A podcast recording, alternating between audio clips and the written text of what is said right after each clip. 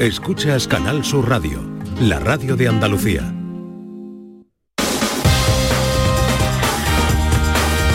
En Canal Sur Radio, gente de Andalucía, con Pepe da Rosa. Queridas amigas, queridos amigos, de nuevo, muy buenos días. Pasan cuatro minutos de las 12 y esto sigue siendo Canal Sur Radio. Eran uno, dos y Siempre va con ellos. Ya están aquí los tres mosqueperros de la radio española. El profesor Carmona, buenos días. Muy buenos días. Doña Raquel Moreno, buenos días. Buenos días. Don John Julius, good, Good morning. morning. How Good are you, my friend? Very well, very well. Uh, a great, a great questioner. you think so? ¿Tú crees? Yes, I do. Pero al lado tuyo no. Porque tú lucías mucho, yo un poquito. Bueno, sabes que no, no sé cómo me salió el arroz porque no lo probé. Yo tampoco lo puedo decir porque tampoco lo probé. Y, pero todo el mundo iba al arroz de Pepe al final. Claro. Era una, una No, bulla. Yo no ni quería es verdad, es verdad que cola. el Yuyu me dijo, Quillo, tú has triunfado. Sí. pero yo no lo llegué a probar porque fue mm, te- terminar había había mucho mucha Hambre, gente mucha mucha hambre. Sí, mucha mucha gente Había avidez de, de arroz y digo yo dejarme que la y no y no lo pude probar Uf. pero, Pero bueno, vamos, no quedó ni un grano, con lo cual nada. Ni un grano, nadie ni un puso grano. una pega, con lo cual debió de estar bastante bueno. Eh, dice Pedro, eh, nuestro realizador con muchísimo criterio, decide que estáis hablando que no tengo ni idea. Claro, ayer Ah. era el, el festival de las dragonas en el río, el fin de fiesta era ese arroz solidario. Bueno, pues mira, ahí estaba el Yuyu, eh, con, con su charito inseparable. Estaba Con Charo, con David Hidalgo, con Jesús Acevedo. Estaba todo el equipo del el, Yuyu. el equipo, ahí haciendo arroz. John Julio estuvo haciendo arroz. Con Virginia, que hacen Con Virginia. equipo también. Y mi primo, que vino del, de, salió del bosque y tenía muy buenos consejos, le dije, entra. La Chamorro también hizo arroz. Con eh, su hermana. lo- eh, Marina Carmen. Bernal y Paz Alarcón también hizo arroz. Patricia Lupiáñez, que se atrevió también. Sí, señor. Ahí, en fin, hubo Em, varios arroces. Sí, señor, y Álvaro Moreno de la Santa, Ah, también lo también, hizo. también, que además Sí. fue luego el animador eh, deportivo de la entrega de premios. Bueno, que fue un gran día, ¿verdad? Un gran día. Un Yo gran día, bonito. estaba sudando con el calor, pero al final yo también aprendí mucho. La próxima vez le voy a ganar. Tú Oye, prendiste Le fuego. voy a a ganar la a Pepe calle. la próxima vez. Oye, quiero eh, invitaros a, a- a una ruta, eh, sí, una ruta que une las provincias de Almería y de Granada, eh, uniendo tres comarcas, los Vélez, el Valle de la Almanzora y el Altiplano de Granada, nada más que esto, fíjate qué espectáculo de sitio. Eh, pero hablamos de la tercera ruta del Estraperlo, segunda ruta al Velal. Así es, Pepe. Eh, unas rutas que nos llevan a conocer unos parajes maravillosos, una ruta que une tres comarcas y que están llenas de historias, de tradición y de gastronomía.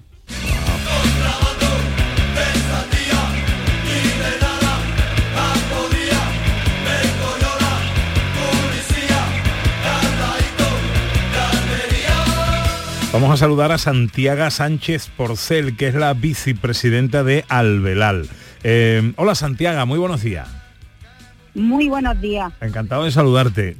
Quiero que me cuentes qué es esto de eh, Alvelal y la ruta Alvelal.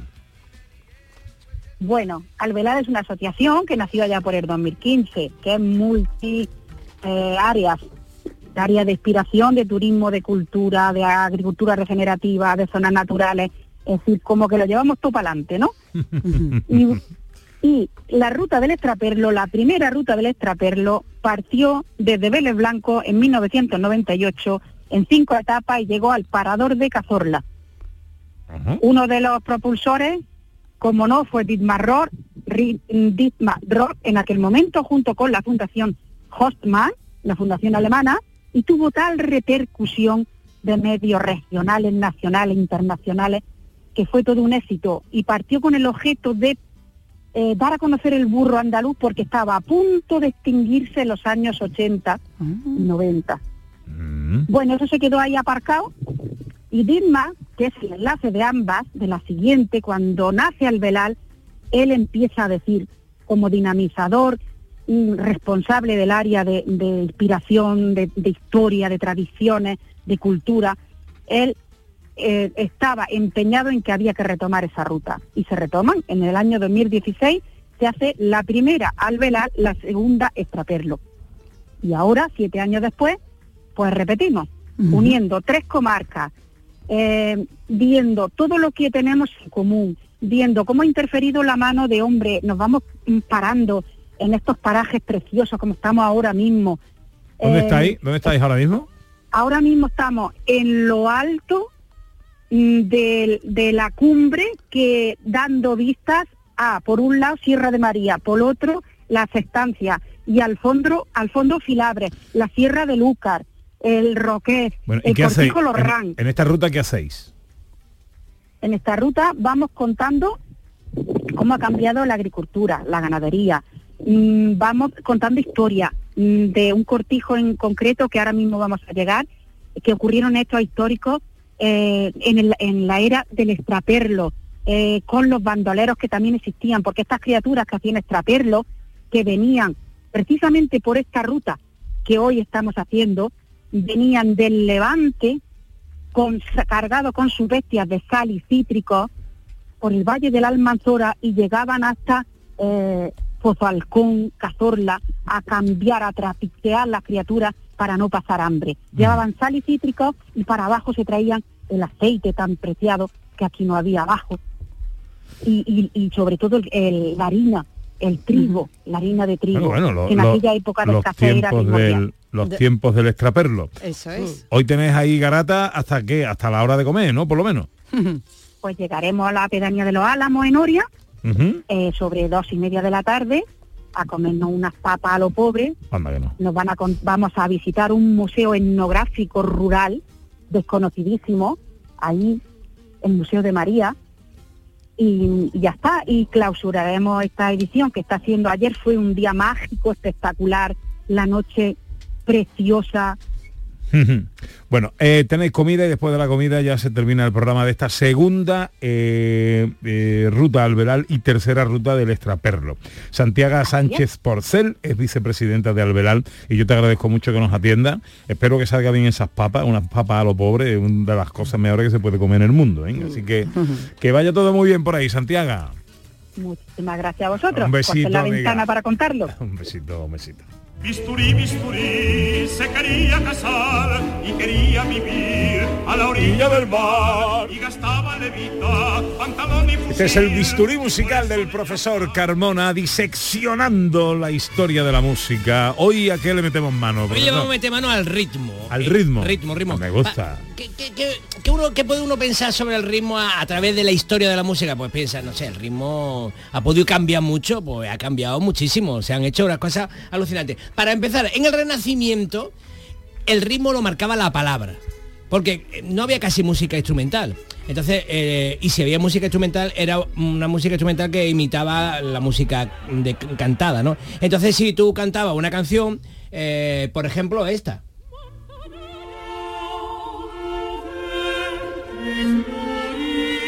Prado verde y florido.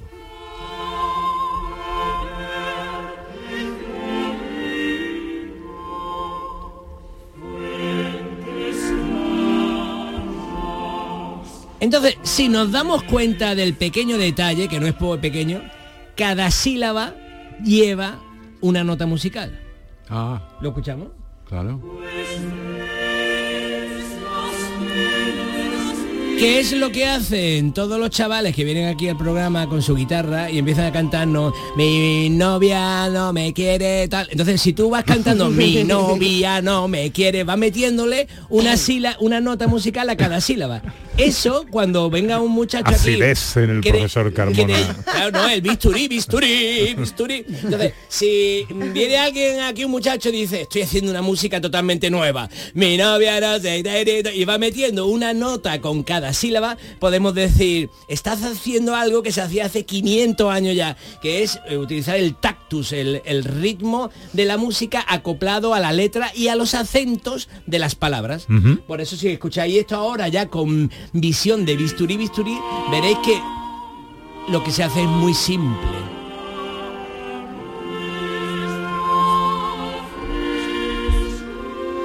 Bueno, esto en el Renacimiento. En el Renacimiento. Luego en el Barroco, sin embargo, ya el ritmo ya no se acopla a la palabra, como hemos visto aquí. La palabra mandaba al ritmo. Entre otras cosas, por una cosa muy importante, porque se consideraba que la palabra... Es que en el Renacimiento la palabra se descubrió. Era, era como, con la palabra podemos organizar el mundo. El logos, ¿no? Esto fue im- impresionante. Y, y se decidió que la palabra era en la cúspide de las artes. O sea, si tú haces una pirámide de las artes, la palabra, en la poesía, el razonamiento escrito, era la cúspide del arte. Y la música tenía que como mucho acompañarla, aunque los músicos querían que su música tuviera importancia, entonces apoyaban el contenido de lo que estábamos escuchando. Pero en el barroco ya empieza a dejarse de lado, los músicos empiezan a tener su poder y el, ma- el bajo marca de forma patente la unidad de pulsación, de manera de, con un ritmo mecánico. Mira, por ejemplo aquí. Si escucháis el bajo, pum, pum,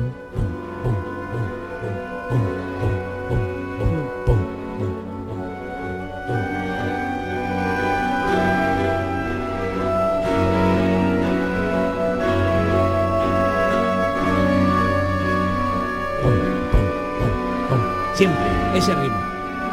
Ritmo, ritmo. Nunca para. El ritmo es siempre igual, siempre igual que también es muy elemental si lo pensáis. O sea, a nosotros nos gusta muchísimo la música barroca, ¿no? En general, a, a la gente casi lo que más, el periodo que más le engancha es Vivaldi, Bach y tal. Pero no se dan cuenta de que el ritmo es muy esencial, siempre. Pam. Y además en casi todas las obras. Y no hay paradillas, no hay descanso, no hay mm, desarrollo que alguna nota más larga que otra. Puede haberlas por arriba, pero no en el ritmo. Esto que estamos escuchando es el principio de la Pasión según San Juan de Johann Sebastian Bach, que es una maravilla. Y ahora entra el coro, pero seguimos escuchando los bajos.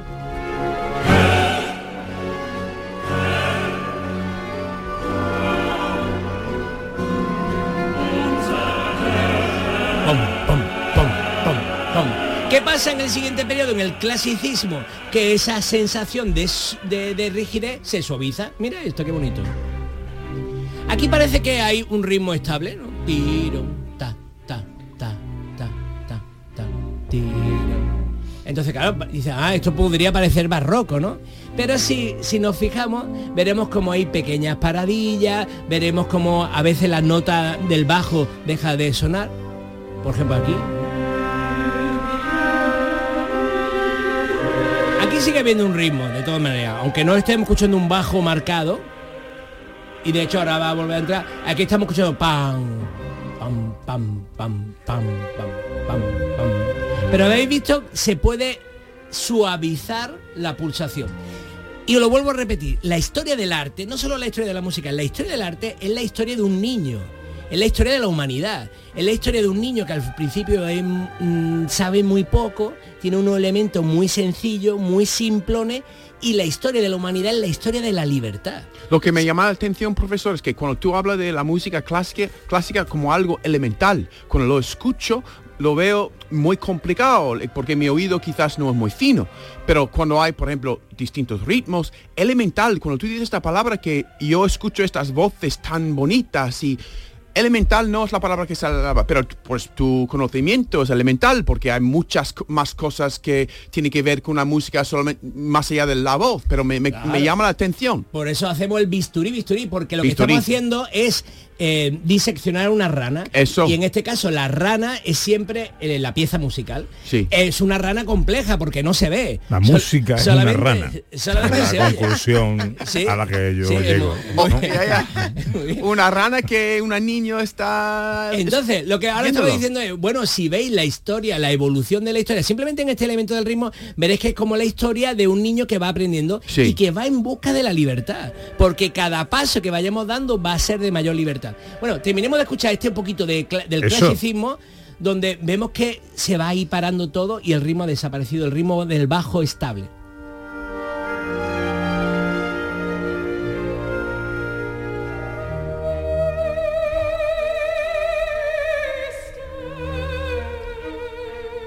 Aquí sigue habiendo algo de ritmo. Pum, Sí, pum, hay, hay. pim, pum, Como un, pe- como un pichicato, ¿no? Sí, Del- pero aparte de interiormente, aunque no se marcara, estaría por ahí, ¿no?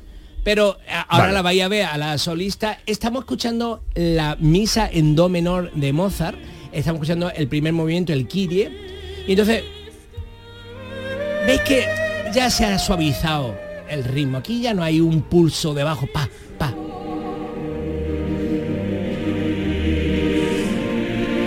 Bueno, esto es en el clasicismo. Vale, luego ¿qué hacen en el romanticismo? En el romanticismo cogen un mismo diseño rítmico, hay, hacen varias cosas, pero voy a empezar por la primera, y con ese mismo eh, diseño rítmico intensifican la, eh, la sensación musical mm, utilizando ese ritmo de manera consecutiva y fíjate lo que hacen. Me suena. Bueno, aquí hay un diseño rítmico. Se puede decir que hay como una especie de ritmo, pero lo que utilizan es el diseño para crear tensiones. Pero pueden parar. Habéis visto que han parado, el ritmo ha parado. Aquí hay mayor flexibilidad. Pero hay una primera, eh, hay una, eh, un- una técnica que es tomar un diseño rítmico y crear tensiones.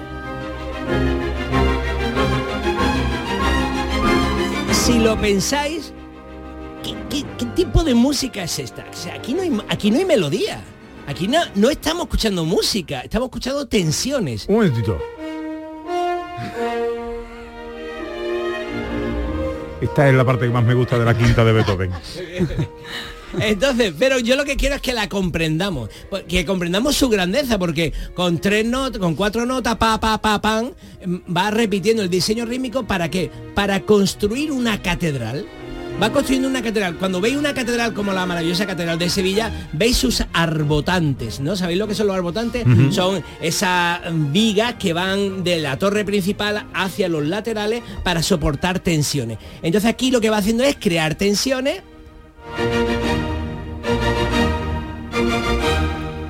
y ahora relaja y empieza de nuevo si quiere ¿no? otra técnica que se utiliza en el, en el romanticismo en vía de la libertad es que aparece el tempo rubato ¿qué significa el tempo rubato? que hay ya flexibilidad métrica vamos a escuchar a Chopin aquí si os fijáis con pequeños detalles veréis que de pronto se acelera un poquito se frena un poquito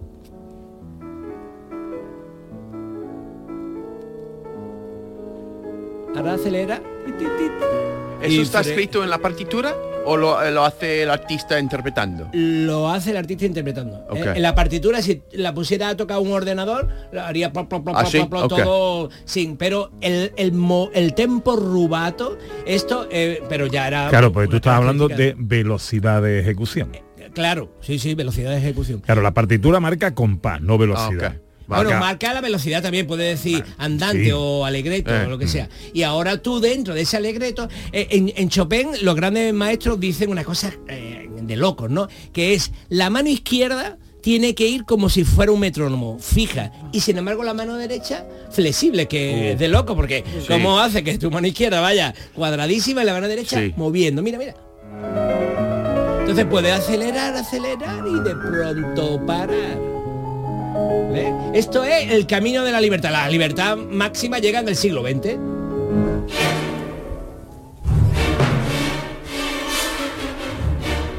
La música preferida de Ana. ¿Qué es ruido? ¿No, Ana? Ruido. No, no, no, no es exactamente mi música preferida. Yo, Como al final del romanticismo, el romanticismo se llegó ya como al clímax, ahora en el siglo XX, en busca de esa libertad, lo que hacen es romper el ritmo. Ya, ya. Y el ritmo está totalmente roto. No hay estructuras repetidas continuamente. En cuanto que hay una estructura repetida, pues, se rompe, se rompe. Claro, porque no dijiste las semanas pasadas que este preguntaba, ¿la gente realmente quiere escuchar esta música? O sabe que yo no voy a un concierto para escuchar esta, este ruido, aunque hay algo detrás, que hay un genio detrás, me da igual y si es Stravinsky, yo no voy. Po- Podemos expulsar a, a este señor de mi, mi sección. A mí me da miedito, ¿eh? Dice a mí esto me conmigo que no suena cuenten. A película de miedo, ¿eh? Ya. Yo creo que lo he explicado alguna vez. Eh, El arte tiene funcionalidades distintas. Si tú Sí, simplificas la funcionalidad en que me guste o no me guste, entonces mm, eh, eh, nada más que podríamos poner a Bisbal posiblemente, ¿no? O a Julio Iglesias. O a- pero, pero si tú eh, cuando The está Beatles. escuchando esta música, está pensando, ostras, mira cómo han roto Sí, el eh. ritmo. Entonces, la investigación te enriquece. Y luego además, si estás ya harto de todo el periodo histórico ante todos los periódicos periodos históricos anteriores que ya te los conoces, pues quieres algo nuevo. 12 y 24, este es el bisturí del profesor Carmona. Enseguida más cosas.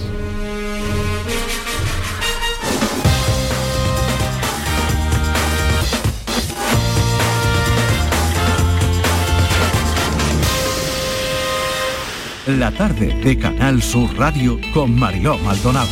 Disfruta de las tardes con tu radio, con tu sección preferida, Cafelito y Besos. Entrevistas en profundidad, por tu salud y los temas que más te interesan. Todo aquí. La tarde de Canal Sur Radio con Mariló Maldonado. De lunes a viernes desde las 4 de la tarde. Canal Sur Radio, la radio de Andalucía. Gente de Andalucía.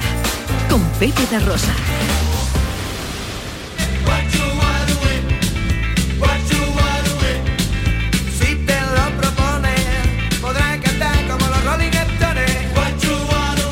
A la Limón, Raquel Moreno, Lizana y John Julius eh, piensan la lengua, piensan las lenguas, la sajona y la eh, ibérica. No, andaluza, vamos a ir Andaluza. con- Andaluza. Andaluza. Andaluza. A ibérica, pero es un chorizo o algo, ¿no?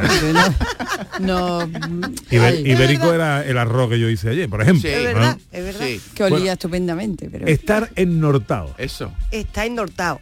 Fíjate tú qué cosa más curiosa lo hemos estado hablando John y Néstor. Para John, ¿a qué te sonaba John estar Es que, ennortado? que está en bien camino, está al norte, va en nor- ennortado. Yo pensaba Ah. que estoy ennortado, estoy bien. Claro. pues Pero Sería ennortado. Claro, pero date cuenta, nosotros lo bueno que es el norte o el sur. Vamos a hacer un poquito de patria. El para sur. nosotros, El para nosotros lo bueno es el sur. Entonces, estar ennortado en realidad no se dice con un sentido positivo, porque solo estás mirando al norte y hay otros sitios en los que mirar. Cuando hablamos de estar ennortado, estamos diciendo que la persona está empanada mirando solo para un sitio, que esa persona está cega mirando un solo camino cuando hay más caminos que recorrer y además lo mismo se está perdiendo el sur. Yo, Yo nunca la había entendido así. aparte aparte de que est- esta es una expresión que se lleva esto viene la, la palabra es desnortado Sí, eso. Sí. Claro, Con el esa norte es- perdido. esa, Sí. esa es la palabra, Sí, con el sí. norte perdido. Lo que pasa Sí. es que, claro, he llevado a, lo- a los andalúes, andaluz. en- está desnortado, esnortado, esnortado. Ennortado. ¿no? Ahí Que estamos. Es como, O sea- es saborío, es realmente desaborido. Sí. Sí.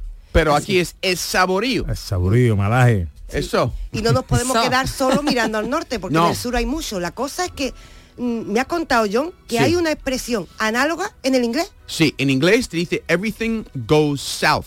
Todo va al sur, que significa que todo va mal. Si el, ni- Ah. el negocio va al sur, significa que todo va mal. It went south. Y eso creo que el origen es que en, en los mapas, la parte de arriba siempre es el norte. Entonces, cuando en un cuadro, por ejemplo, de un negocio donde, donde la, lo- no sé, eh, los beneficios van para abajo, eso significa que van al sur. Entonces, el origen no tiene que ver con prejuicios con- contra la gente del sur. Pero claro, por el esquema. Por el, El esquema. Estoy, Por el estoy esquema. recordando que a, a tiempo atrás, eh, antes de la pa- pandemia, eh, nosotros teníamos un proyecto de entregar unos premios, hacíamos un programa que se llamaba La calle de en medio y nuestros seguidores eran pues, los enmedieros, ¿no? Eh, y entonces teníamos un proyecto de hacer los premios enmedieros del año. En, lo- en distintas facetas, ¿no? Ahí eh, de las que tratábamos en el programa, un programa muy similar a, a este, pues había eh, premios de turismo, de gastronomía, de, de- de cosas, de, de- de tal. Entonces, el- a nosotros nos gustaba decir que este programa era una brújula cuyo norte apuntaba al sur. Ah, qué bien. Y de hecho eh, hicimos un diseño de la, eh, del premio, que era un mapa de Andalucía, hecho en, en un, en un hierro forjado, eh, con una brújula en medio. Y lo que había arriba no era la N de norte, sino la S de sur. Qué bonito. Ah, Sí, sí, pues mira, Lo- bonito. de, de todas maneras también lo de estar desnortado, desnortado, lo de perder el norte Mm. también tiene que ver con perderse, porque el punto de orientación, Sí. al menos en el hemisferio Sí. norte, claro, para los marinos, para todo, cuando no había elementos, Sí. es era buscar la estrella polar, Sí, sí. apuntar al norte, norte, ¿no? Claro, Claro. norte. Entonces la perdías La- ya, sí. perdías la, el rumbo. la brújula siempre apunta al norte. Sí, eso. La brújula, tú, Exacto. tú- tú- tú vas en un barco, el compás, que la Sí. brújula en un barco se llama compás, lo que tiene siempre eh, es, es el norte, Sí. esa- ese es el fijo, ¿no? Y a partir de ahí gira, gira todo, ¿no? Y Evidentemente, ese, bueno, así se, han, eh, se ha escrito la historia. ¿no? Pero tenemos que mirar también al sur. Por eso hay que acusar Claro, a la gente. hay que cambiar, Sí. hay que mirar. Y sur. también en inglés hay una, una expresión que dice estar en el mar o más o menos estar en el mar abierto, que significa que se ha perdido. Claro, ¿No? perdido, claro. I am at sea. I am at sea, que no entiendo nada. Estoy des- des- estoy ennortado. Ajá, porque I no am at sea. No tiene Entonces- punto de ya, referencia. exactamente, no tiene punto de referencia. Oye, eh, cuéntame algún refrán más en inglés. Ok, mira, eso creo que todos deberíamos saberlo, porque creo que viene de una fábula muy conocida internacionalmente, que la expresión es sour grapes, uvas agrias. Por ejemplo, si ayer digo que mira, Pepe, de Pepe era mejor que el mío, puedo decir que por eso porque Ana me estaba alimentando con demasiada cerveza. ¿Puedo decirlo? ¿No? Y si lo digo así, lo digo así porque tú me ah, uvas agrias. ¿Qué significa uvas agrias? Em, em, ¿Excusa barata o qué? Quizás excusa barata. Está, porque, por ejemplo, cuando en la fábula el zorro no puede alcanzar las uvas, entonces dice, decide que son agrias. Sí. Entonces, es como una persona que la gente que desprecia el éxito de los demás porque no pueden llegar a este éxito. Entonces Vale. yo digo que "Eh, el arroz de Pepe era eh, regular y tampoco era tan buena porque yo no puedo hacer un arroz tan bueno. Uvas agrias. Ah, amigo, sí, Ah, un desprecio. no, no existe. Lo algo así, envidioso, ¿no? Sí. No, Fantasmita, ¿no? Ahí. Es, es Sí. muy interesante. esa- ¿Uvas verdes? ¿Uvas verdes en, en español? No. Es como, no, No, no. es como una excusa para Sí, no sí. alcanzar a que tú ves que no llegas y entonces en vez de decir no llego, dice, no, no, si es que no quería tampoco. Exacto, exacto. No merece la pena. Yo no quería ni probarlo. Exacto. porque- Claro, pero lo que dice el profesor es que no hay una expresión en, No. en castellano que se ¿no? que No. signifique eso. No ¿no? sé, no, No, no, Una excusa barata. ¿no? A Lo que Excusa más- barata. No. excusa A mí me gusta esto, pero he visto que hay en algunas partes del mundo hispanohablante utilizan uvas verdes. Uvas verdes, que yo no, no sé. No, Pero, en, en España no. A lo mejor Sí. Latinoamérica, pero Ya. aquí no. A lo mejor que aquí Ah. no comemos Pero, pero una, es una expresión muy inteligente. ¿eh? Sí, O sí, sea, es- es curioso, Tiene ¿no? profundidad, ¿eh? No es claro, yo cosa, soy una ¿eh? persona muy Por- inteligente sí, y yo busca frases muy inteligentes, profesor. Porque- ¿No te sorprende tanto? Yo, yo lo veo eso en los mayores, porque casi todos los mayores... ¿La inteligencia o qué? No, Yo eh, soy eh, mayor. En lo de las eh, uvas verdes. Eh, eh, Ah. eh, que, que yo veo que mucha gente cuando llega a cierta edad dice, y volvería a hacer todo lo que he hecho en mi vida igual. Y dice, bueno, Sí. no, no te ha ido tan bien, ¿no? O sea, eh, y est- esto es lo mejor. Eh, Bueno, o sea, intentar ser un poquito más abierto, ¿no? A lo mejor si hubiera hecho otras cosas, pues Sí. te habría Claro, y además, habiendo tantas cosas para Y ¿por qué va a repetir lo mismo? Esto, esto es lo mejor que me podría haber pasado. ¿eh? Eso También. He pisado una mierda y dice, no, esto es lo mejor que me podía porque me das mucha suerte, mirate. Hoy en día las mierdas son mejores. Sí. Oye, eh, dime otra. di- lo- Ok. Dime la de la patata calentita. ok, ya. Si por ejemplo digo que, por ejemplo, en inglés es a hot potato. Si digo que, mira, las cosas de machismo, todo esto de rubiales, ahora mismo es una patata calentita. ¿Qué, qué quiero decir con Bueno, eso? Patata- sí, eso sí, la patata aquí igual. caliente como un problema, ¿no? ¿Ah, sí? Algo, algo que nadie quiere coger. Exactamente, que te- tiene- habla por sí misma, creo, entonces, que no se puede tener en mano un asunto porque se- te va a quemar. Aquí se dice una patata caliente. ¿Ah, sí? Sí, Sí, sí. Sí, ¿no conocía eso? Igual. No, Sí. Se dice igual, Porque una patata caliente. yo no patata sabía, caliente. yo no sabía. Eso es una patata caliente. Ahí nos parecemos, ¿eh? Ahí nos parecemos. Ahí, muy bien. Eh, oye, eh, déjame que cambie de asunto. Ok.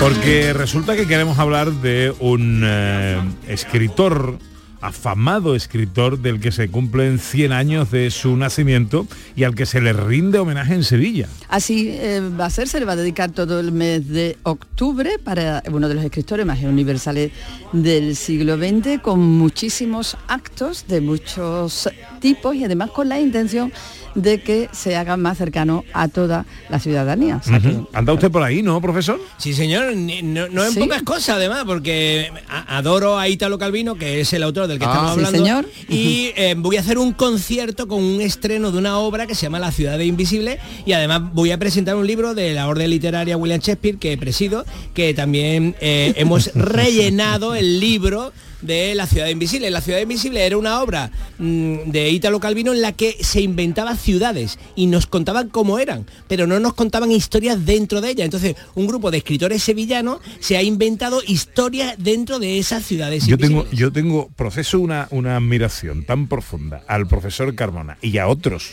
como el profesor Carmona, la verdad es que conozco poco como el profesor Carmona, que están metidos en tantos berenjenales y los atienden todos. O sea, profesor de universidad, director de la, del, Del coro, coro. de la universidad, es presidente del foro este de William Shakespeare, pero además eh, tiene unas reuniones en Barcelona con no sé qué historia de tal.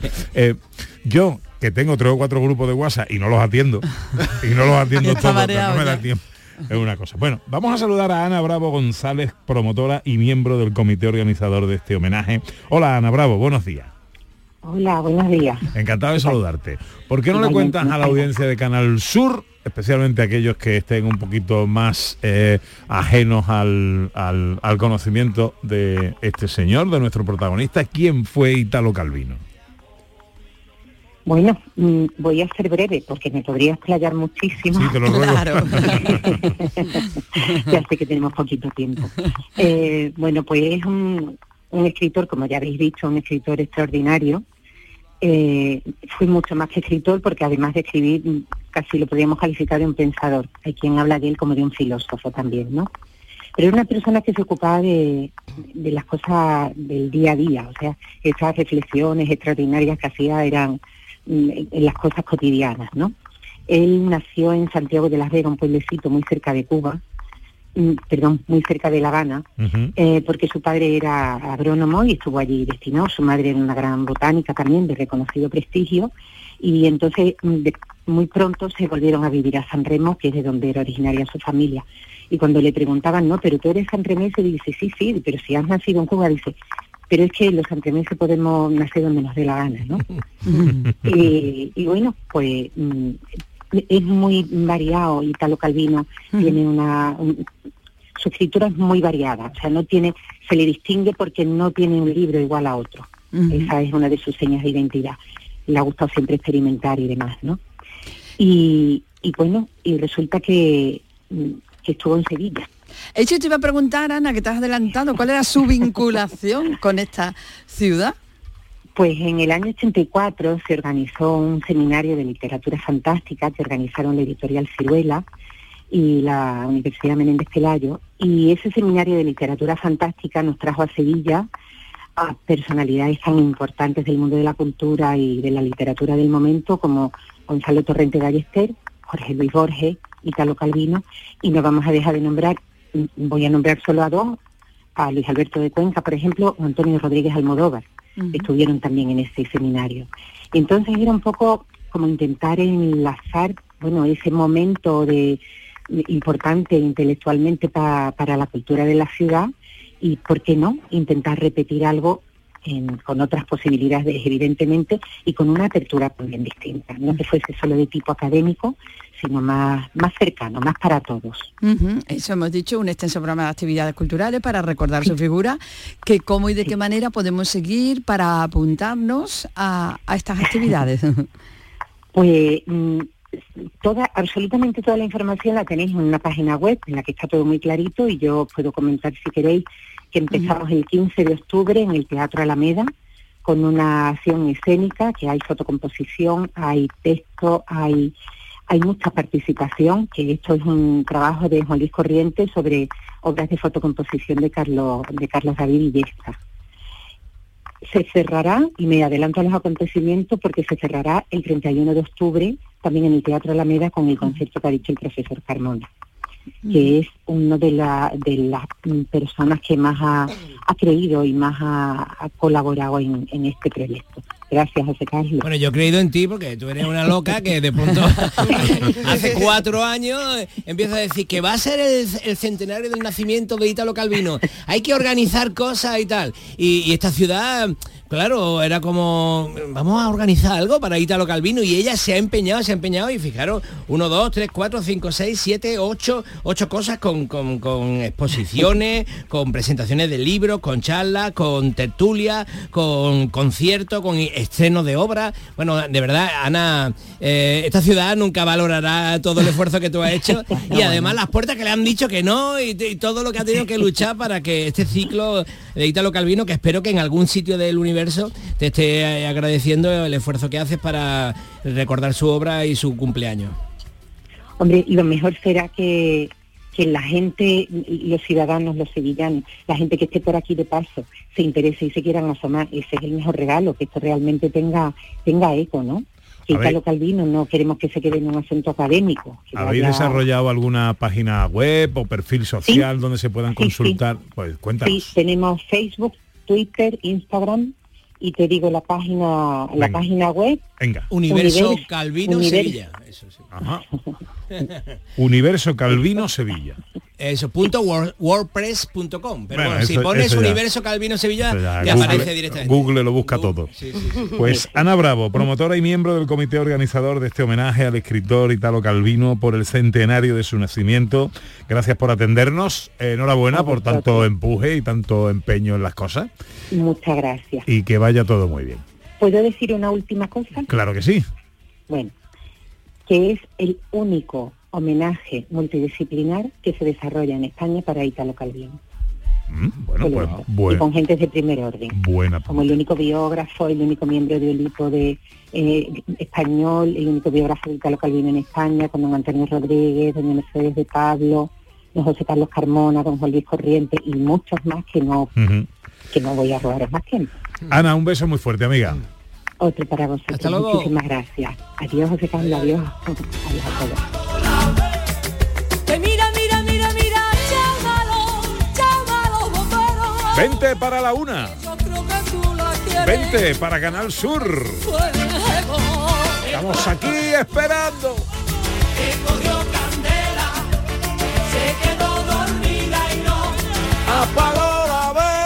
Enseguida la filosofía del flamenco con Raquel Moreno Lizana.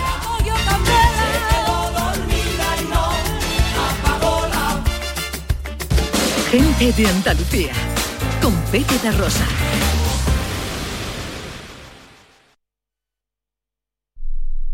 Canal Sur Radio. ¿Vas a salir en la cabalgata de Reyes? Ven a Juguetes Velando, empresa dedicada exclusivamente a la venta de caramelos, balones y juguetes para cabalgatas de Reyes Magos a precios inmejorables. Llámanos al 622 20 27 81 o ven a visitarnos a nuestra nave en Camas, Polígono Industrial Los Girasoles. Regala ilusión con Juguetes Velando. La aceituna. Riqueza cultural y turismo gastronómico en un viaje al corazón. Ven a las 22 jornadas gastronómicas dedicadas a la aceituna, desde el paisaje a la cocina, del 12 de octubre al 12 de noviembre. Asociación de Hoteles de Sevilla y Provincia, ProDetour, Diputación de Sevilla, Consejería de Turismo, Cultura y Deporte.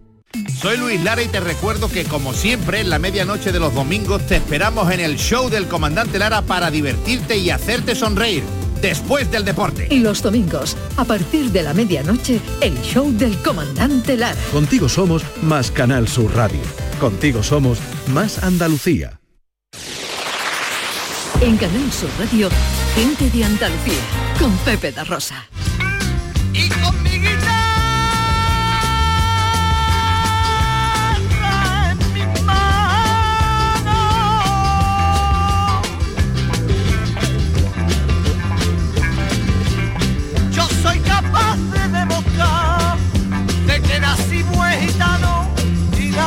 Cerca de hermano y Argarrotan.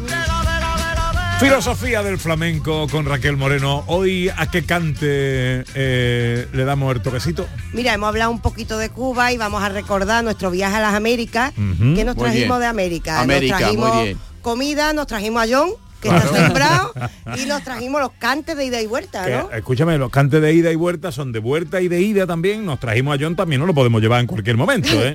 No, millón no se vuelve para lo allá. queremos, lo queremos. Ah, Se nos queda aquí, ¿no? Bueno. Bueno, por lo de los cantes de ida y vuelta. Un día, Vamos- un día te voy a sorprender con una bullería. Con un cante, una Tú bollería. termina cantando. Mira, una bollería fina está bien, pero el, en el flamenco son bulerías. Bulería, Eso. un bulería neoyorquino, ¿vale? Venga, venga, venga. Trato eso, ¿eh? Muy dulce, Yo te veo, ¿eh? Yo te veo, yo te veo. Bueno, pues recordando a las Américas, homenaje a las Muy Américas bien, y en nuestro estoy contacto con. España, pues vamos a recordar ese viaje que hicimos donde nos trajimos nuevas canciones. Nos asomamos a un- unos sones más caribeños. Vamos a poner el sonido, a ver qué nos suena. En el puerto siempre espero los barcos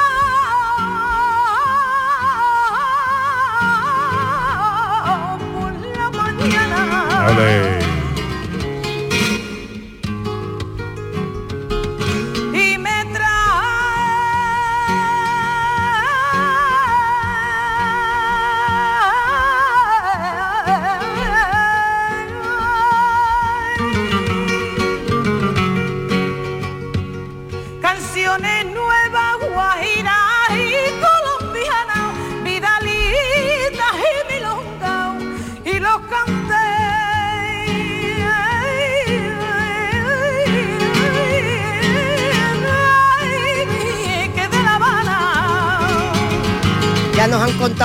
Bonito, qué bonito. son unas colombianas. Unas colombianas, además de Carmen de la Jara, que es una maestra en los cantes de ida y vuelta.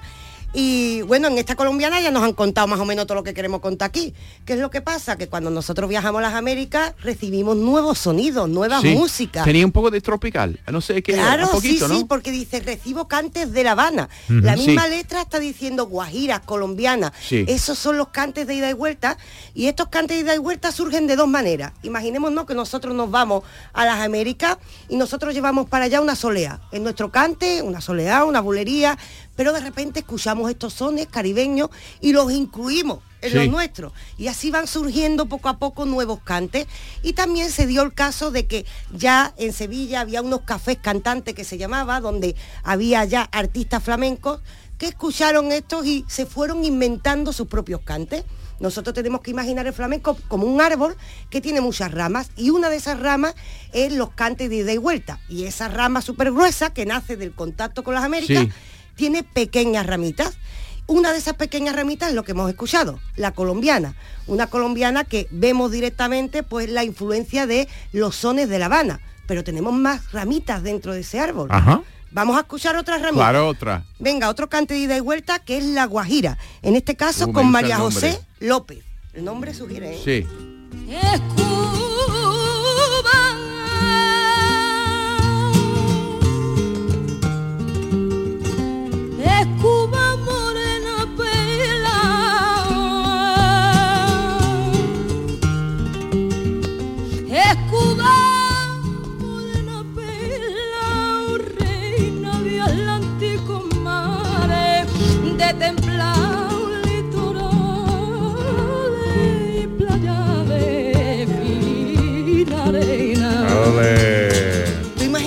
Esto de un chiringuito de La Habana. Wow. Oh, pues Sí, no me sí, digas sí, que no, sí, ¿eh? sí. Esto, ¿Verdad? ¿Verdad? Es que esto reúne perfectamente ese contacto y además estos cantes tienen mucha presencia en las zonas marítimas de Andalucía, como Huelva, Cádiz, por ese contacto marítimo, y en Sevilla, que es donde se van asentando con esos cafés cantantes. Entonces muestra la riqueza del contacto cultural. Por eso a mí me gusta mucho, aparte la guajira, te tengo que decir que era mi nana. Porque la especialidad de mi madre es la guajira. No me digas. Sí, Sí. la guajira. He querido mamá de traer a mi madre re- re- recordamos que es una gran cantante, una gran cantadora. La he querido traer cantando con el sonido de la guajira, pero es verdad que se escuchaban muchas palmas y todo esto le dice, mamá, grábame una para Sí. que la gente vea a mi nana. Claro. Claro, claro. Mi, mi nana es la guajira. ¿eh? Prométemelo que me lo trae. Sí, sí, sí, y además que le he insistido, le he dicho, grábame una buena para que vean que es su especialidad, estos cantes de ida y vuelta. Ahora, hemos escuchado esos sones caribeños. La guajira ya hemos visto que tiene procedencia en La Habana, la misma letra nos lo dice. Pero también sabemos que de La Habana y de estos lugares, de estas Sí. Américas, tenemos cantes como la habanera, que no llega a ser flamenco, pero sabemos que son más melódicos. Pues ¿qué hicimos nosotros? Pues también inventarnos nuestras propias habaneras y nuestros cantes un poquito más melódicos, más tranquilos, pero que siguen teniendo ese son cubano. Y ahora vamos a ver uno que te digo una cosa, se lo dedico a David, a nuestro David, que yo creo que le va a gustar, A. ¿vale? Porque es una milonga que también nos trajimos de allí, una milonga que nos trajimos de Argentina, pero que además fue cambiando, cambiando, cambiando poquito a poco y hubo un cantao que la hizo suya y al final al que todo el mundo invitó y ese modelo se quedó como milonga. Y yo creo que ese cantao le gusta a David, que es Juanito Valderrama. Hombre, Pues vamos a Cuando escuchar. acabó mi condena, me vi muy solo y perdido. Ella se murió de pena y yo, que la culpa es yo sé que murió siendo buena. Ella se murió de pena y yo, que la culpa es yo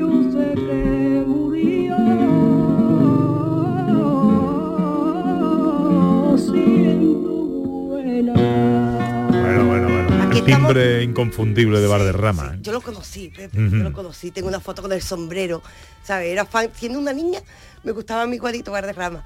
Pero esto es más ya como lo estamos recitando. Es decir, antes nos hemos traído esos sones caribeños y ahora parece que estamos recitando con ese aire de fondo caribeño. Sí. Y también nos trajimos otro cante muy parecido que también pertenece a esa rama de la ida y vuelta, que es la Vidalita. La Vidalita que además es un cante que de repente estaba abandonado y que se está recuperando poquito a poco, está volviendo y es una especie de habanera andaluza que hemos adaptado mezclando estos sones. La eh, vidadita. Vidalita. Vidalita. Vidalita, ok. que además es más o menos flamenca, depende de quién la interprete, porque Claro. se acerca mucho al recital. Y vamos a traer una Vidalita de Maite Martín, que nos ha mandado besitos y agradecimiento por la semana pasada. Muy grande, muy grande, Maite Martín. Venga. Mi pena más grande, Vidalita. Porque va por dentro. Y en ella te canto, Vidalita, el dolor que siento.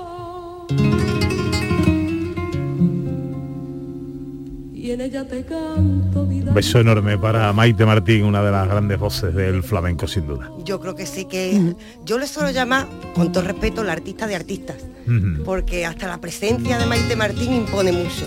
Y aquí vemos cómo está recitando, yo me imagino aquí ya, si antes hemos dicho en la playa de La Habana, me imagino la playa de La Habana de noche, ya poniéndonos un poquito Mm. más melancólicos, pues de repente esos son esos sentimientos y ese contacto cultural nos va dando esa mezcla que yo creo que es maravillosa.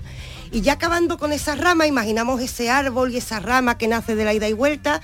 Hemos visto cuatro cantes y aparece una rama más, un Claro. poquito más antigua que la Vidalita, pero mucho más alegre. En el siglo XVIII, la, ¿cómo se llamaba? La guaracha, que no me sale bien, la guaracha cubana, se transforma en la rumba, en la rumba flamenca, en la rumba gitana.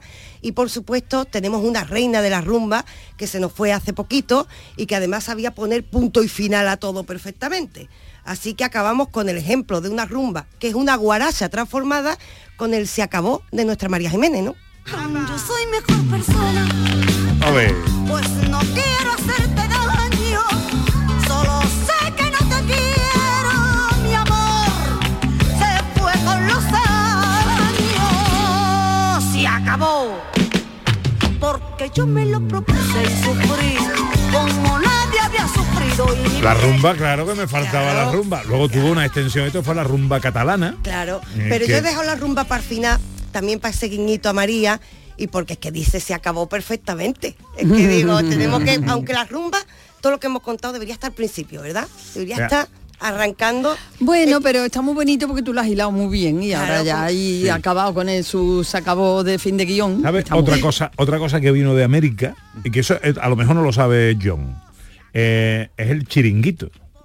Chiringuito que parece una cosa muy española, Sí. ¿verdad? Muy, Ya, ya, ya. Sobre todo muy del sur. Sí, ¿No? ya, ya, beach bar se dice en inglés. Beach bar, bar de la playa, pero sí. Vale, pero ¿tú sabes cuál es el origen del chiringuito? No. El origen del chiringuito viene de, también viene de Cuba, viene de... eh, allí había la tradición de hacer café metiendo el grano en... calentándolo y metiéndolo en calcetines. ¿Vale? Ah, el café colado. Sí, Sí, sí. entonces al, al goteo, a los que goteaban le, echara- le llamaban chiringo. A los que Ah. goteaba del calcetín. Claro, el calcetín como un filtro, ¿no? se- el calcetín como un filtro se le llamaba chiringo. Entonces, los trabajadores que iban eh, al, a- se tomaban un descanso, se tomaban un chiringo, eh, al final se fue tomando la costumbre de hacerlo en sitios concretos eh, y la gente iba, decía y comentaba, vamos al café, vamos al chiringo, vamos al chiringo. Y de chi- chiringo, chiringuito, la gente que iba, los marineros, los navegantes que iban, que venían, los que volvían de allí, pues se trajeron la expresión y se trajeron la... la- ¿Y sabes cuál fue el primer chiringuito? ¿Dónde se montó el primer chiringuito en España? Yo voy a, yo, eh, yo voy a decir Málaga. Málaga. ¿Y tú, Raquel? Yo no se me ocurre, a mí me da que tú tienes una sorpresa guardada, pero por hacer patria voy a decir Cádiz. Cádiz. por probar. Profesor. Málaga. Málaga. Ana. Yo qué sé, voy a decir Huelva. No. Claro, por probar. por decir. por probar. Pues el primer chiringuito que se montó en España fue en Barcelona. No, qué anda. decepción. Sí. Por cierto, saludo a todos mis amigos que están en la manifestación en Barcelona Sí. Eh. en contra de la amnistía. A Me si encanta porque. John, John cuando eh, te está escuchando a ti, profesor, o está escuchando a Pepe cuando está contando algo, se pone en pose de perro perdiguero, ¿vale? Sí. Con toda su atención, casi como en una pata levantada. El otro día, ayer, en, en el del al- el arroz, el hombre me dijo que tú cocina y reparte la comida igual que tú enseñas inglés. Enfadado. Ese te dijo Dani del Toro. enfadado. Yo no estoy enfadado, es que yo Pero que mucha- lo parece, siempre está al hilo de ser Eh. bueno y el malo de la película, John. Las dos cosas a la vez. a, a ver, ¿a qué vamos? Eh, no me cabe todo lo que traéis preparado, ¿eh? Así que, ¿a qué vamos? ¿Es largo lo de Shakespeare? No, hombre. Venga, pues vamos con Shakespeare. Esto es una cita de Macbeth. El portero va y le dice a Macduff, a fe señor, estuvimos de juerga hasta el segundo gallo y la bebida, señor, provoca sobre todo tres cosas. Y Macduff, que se queda ahí un poco, dice, ¿qué tres cosas provoca especialmente la bebida? Y ahora fijaros Shakespeare lo bien que cuenta lo que provoca la bebida, por medio del portero este de, de Macbeth. Dice, vaya, señor, rojez de nariz, sueño y orina. La lujuria, señor, la provoca y la desprovoca. Provoca el deseo y elimina la realización. Por eso puede decirse que beber mucho desconcierta la lujuria. La crea y la echa a perder. La enciende y la apaga. La espolea y la desalienta. La hace levantarse y no levantarse. En conclusión, la desconcierta en un sueño y habiéndola ga- engañado, la abandona. Wow. Qué bueno. Ah, Yo tengo otro guion, ¿eh, profe?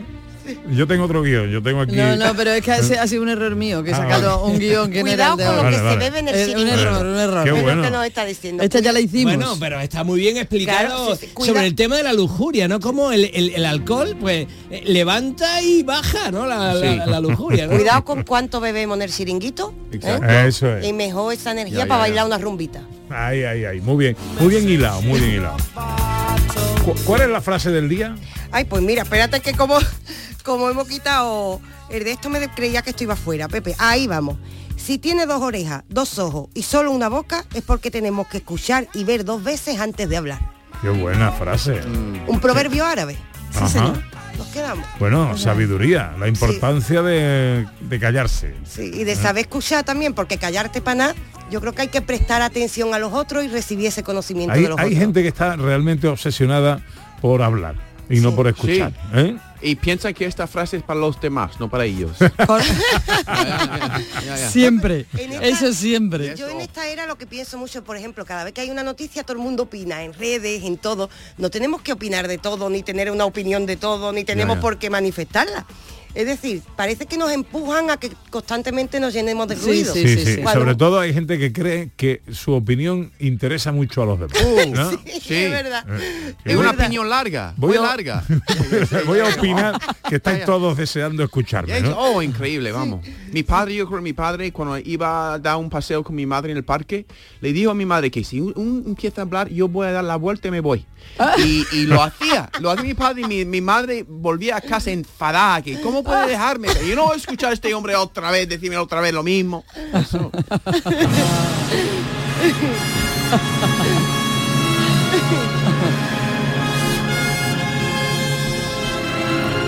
Un tesoro musical del profesor Carmona para terminar la hora. Hoy quería que recordarais esta música.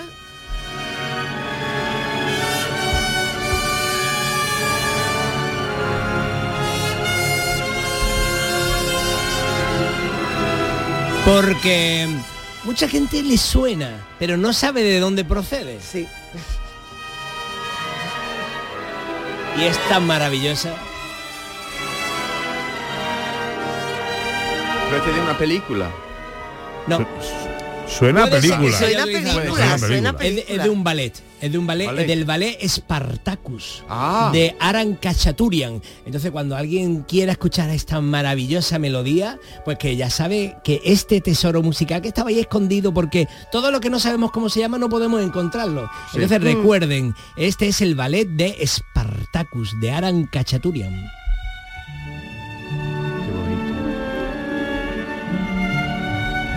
¿Qué va a hacer hoy el profesor Carmona? Eso, mm, más Eso. que hoy quería avisarte, porque mañana hago monólogo, mañana hago monólogo cómico a partir de las 9 de la noche eh, en la calle Relator 69, que hay un bareto que se llama Relator 69, y a las 9 de la noche estaré allí. Ah, estaremos contigo. Eh, Raquel, ¿qué hace hoy? Yo voy a dominguear.